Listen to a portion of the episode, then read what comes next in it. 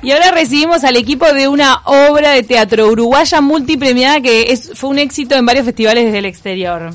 Es verdad, estamos con la actriz Denise Daragnés y la directora Cecilia Baranda que, que vienen a contarnos sobre esta obra de teatro llamada La Incapaz, la historia de Clara García de Zúñiga. Gracias por acompañarnos a las dos. Buenos días. Gracias a ustedes por invitarnos. La estrenaron en enero del año pasado y desde entonces han cosechado un montón de éxito y buenas repercusiones. La obra La Incapaz, eh, que es sobre la vida de Clara García de Zúñiga, la escribió el escritor Carlos María Domínguez, que es el autor también de la novela El Bastardo, que cuenta la historia de Roberto de las Carreras hijo de Clara García de Zúñiga.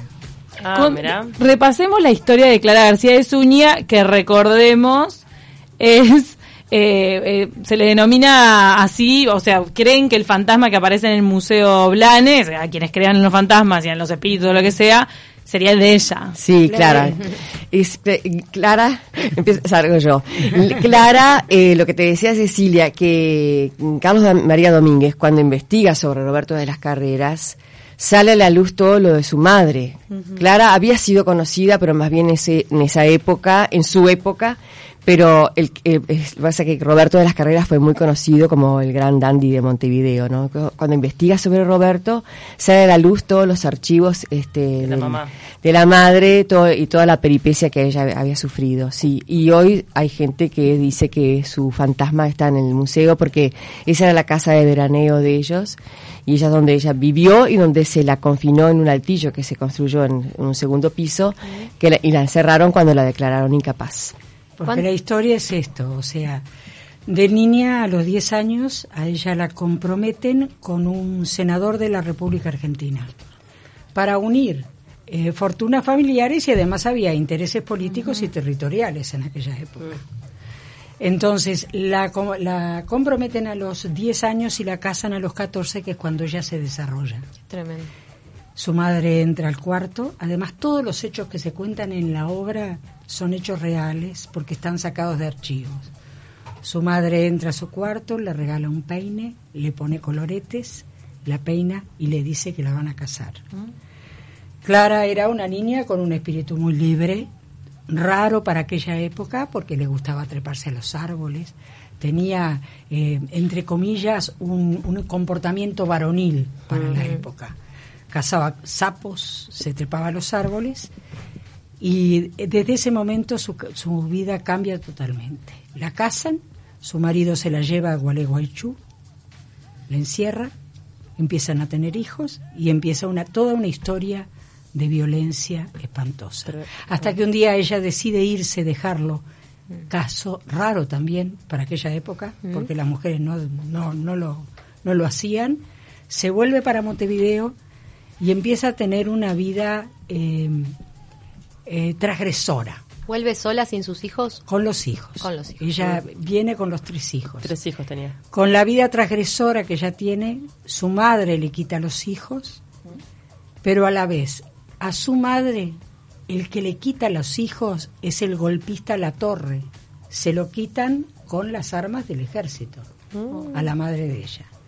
Este, ella empieza a tener esa vida, la, la sociedad no se la perdonó y médicos, abogados, su marido este, y sus yernos, o sea, los maridos de, de, sus, hijas, ah, eh, hacen un, juicio que es realmente una burla, la declaran incapaz, le sacan todos los bienes, porque después se mueren los padres, ella queda sola con la fortuna, le quitan todos los bienes. Sea, había intereses económicos porque era una mujer mm, claro, Claro, y por eso se conoce la historia. Mm, Quizás si fuera no tuviera dinero no se conocía. Le construyen lo que es la habitación que hay ahora arriba en el Museo Blanes, una habitación con ventanas falsas y verdaderas, como dice en el texto, y la encierran durante nueve años, está encerrada ahí. Por Dios. Ay, Dios. ¿Y que la familia la resguarda mientras que ella está encerrada ahí? No. Yo siempre había escuchado hablar de esto, pero nunca... Quedó sin familia, ella quedó sola. ¿Y después de esos nueve años que va a fallecer? Después de esos nueve años a ella la trasladan para Rocha, este y ahí enferma, se queda con otra hija de otro, de un amor que ella tuvo, creo que era de Lagos, ¿no? García Lagos, sí. De García Sí. Lagos. Y la, la encierra, la, este, la trasladan a Rocha, ya se enferma y según cuenta la historia murió en la Argentina en un hospital.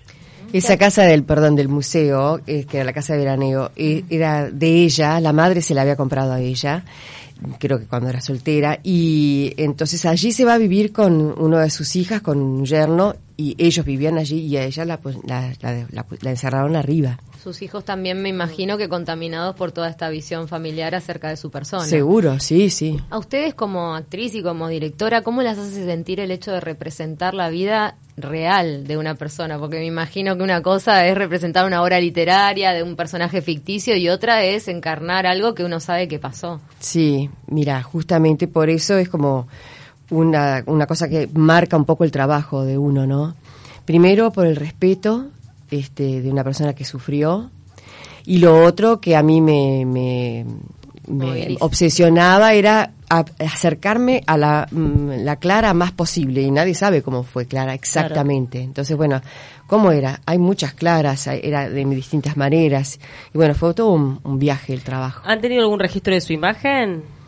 de, de, De ella. Clara, sí, de hay- ella. Bueno, lo más famoso es el retrato que está de- hecho por Blanes Sí. de, de ella niña, que está en el museo. Que Nos, todo ma- el- nos mandó un oyente que la vio, vio, ¿sabes que no lo tengo bien ubicado al, al retrato?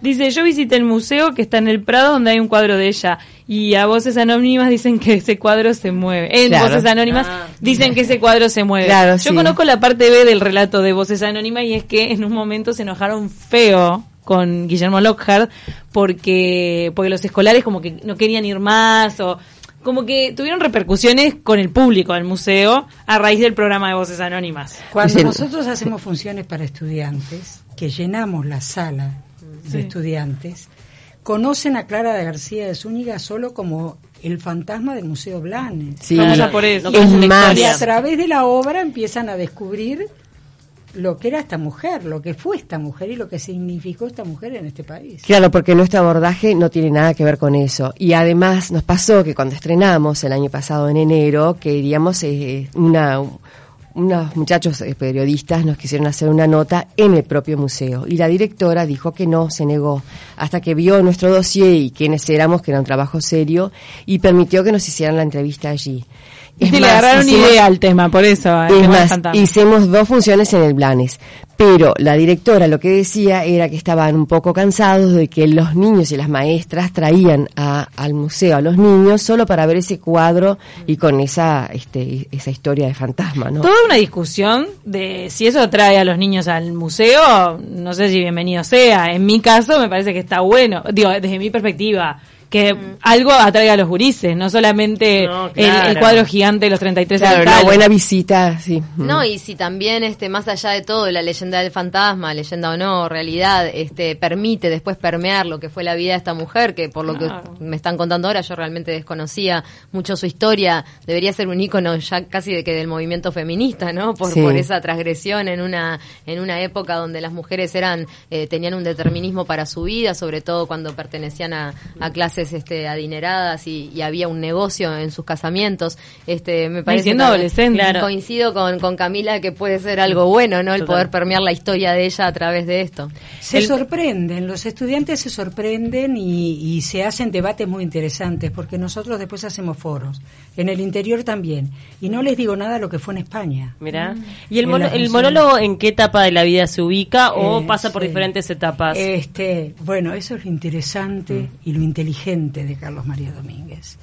El monólogo ocurre cuando ella está encerrada y se prepara para declarar en el juicio. Entonces, mientras ella está sola, y de, empieza a delirar y los recuerdos empiezan a, a- a- a aflorar y por ahí nos va contando la, La historia. historia. de todo lo que sucedió.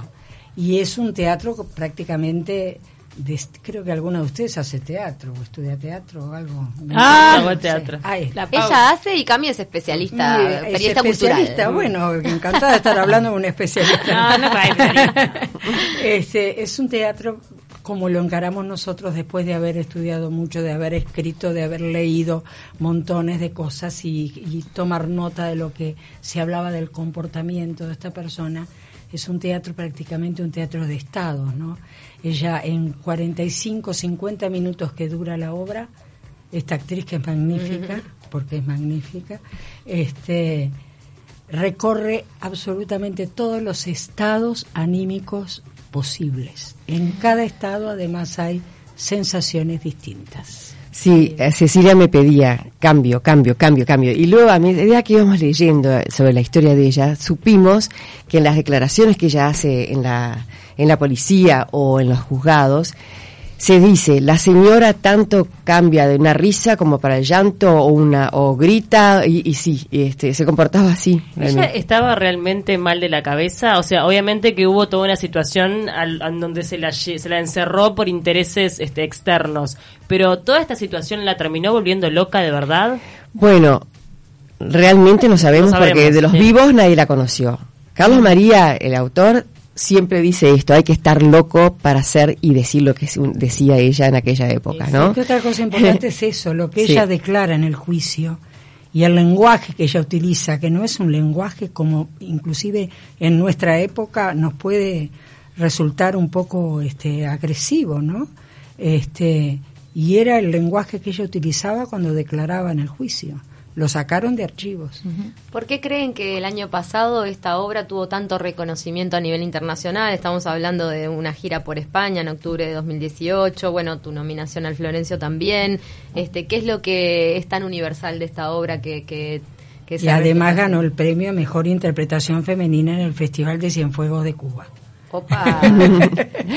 Sí, nosotros primero, como trabajo, dijimos, bueno, Cecilia me pasó la obra, yo quería hacer un, un unipersonal y me encantó. Entonces uno siempre lo ve como un trabajo actoral o de dirección, de desafío, como un, como un hecho artístico. Por supuesto que a medida que avanzábamos en el estudio eh, nos dábamos cuenta de que esto tenía una vigencia increíble de lo que ocurre con la mujer, ¿no? Y pero no sabíamos que iba a ser tan tan convocante. Realmente no sabíamos que iba a, a, concitar la atención y la- el interés de tanta gente de todas las edades. Eh, por ejemplo, de lo de los estudiantes los traen profesores, no de literatura, que en general son los que llevan al teatro, ¿no?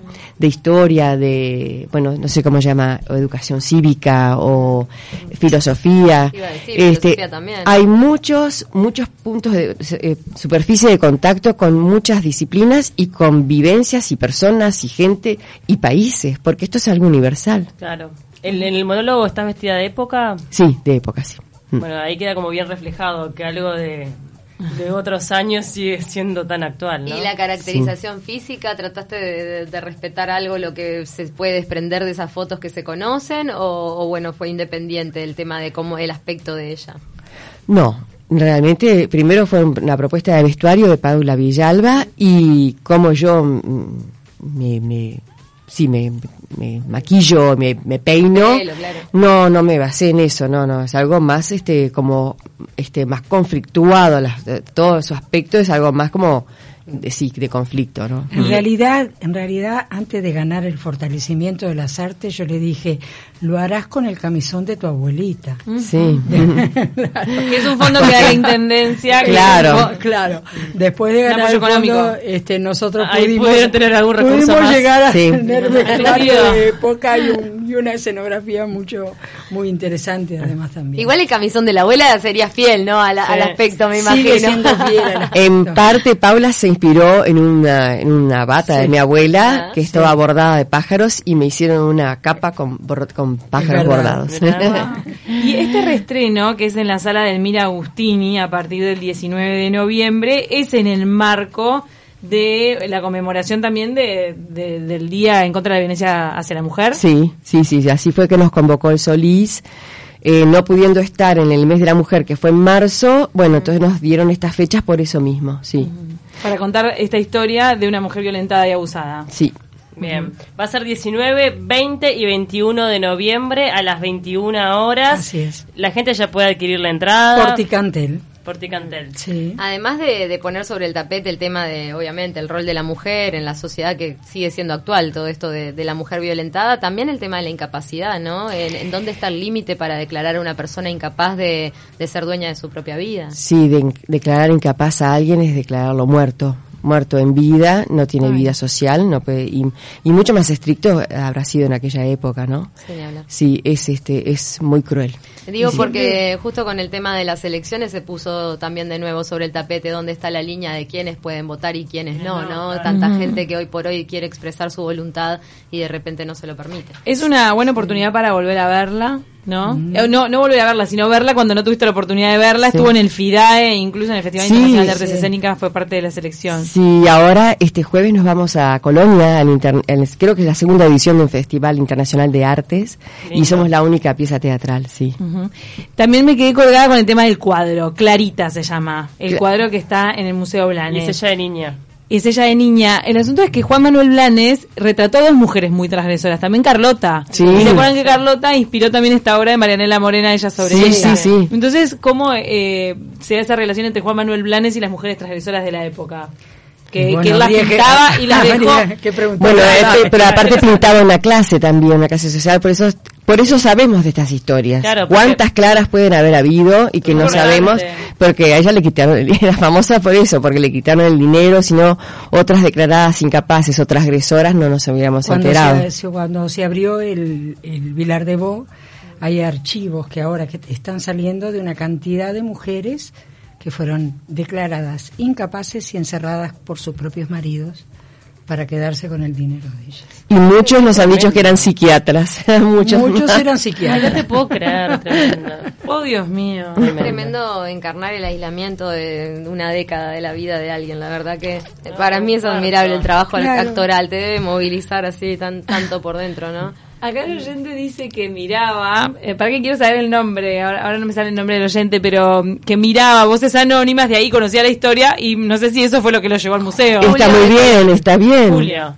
Pero Gracias, está Julia. bien, Pero no todo está lo que mal. contó que me parece que está bien. Por eso, pero pensar que era persona no grata al Oscar en un momento, es eso que me Sí, acuerdo. pero a mí me parece que, que lo que lo que no está bien es que quede solo el estigma y que no se conozca la historia. Anda para pero atrás. está bárbaro lo Que que, sea una puerta de entrada para que la historia pueda, pueda ir por allí. Buena oportunidad entonces acercarse a la del Mira Agustini. Muchísimas gracias, Denise Danangrés. Darañez. Darañez. Darañez, Darañez. era obvio. Y la directora Cecilia Baranda. Muchísimas gracias. Gracias, a las muchachas, dos. gracias.